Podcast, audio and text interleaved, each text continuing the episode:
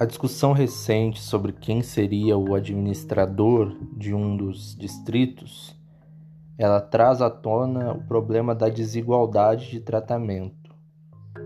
Ou seja, é necessário um administrador. O prefeito ele não consegue administrar diretamente, então há uma desigualdade de tratamento. O prefeito ele foca na cidade central e os distritos são jogados para escanteio como interligar os distritos e garantir igualdade de tratamento entre os distritos e a cidade central.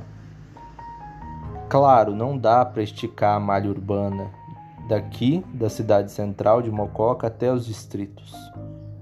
Porém, é necessário a gente pensar numa alternativa de transporte que vá para além da via do transporte coletivo.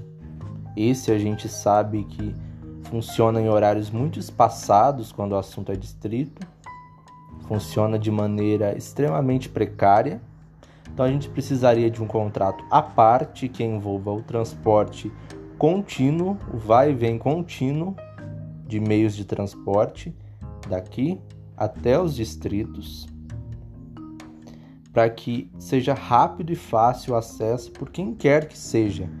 E a um preço menor um preço menor, para que se garanta a justiça social necessária para os habitantes daqueles locais.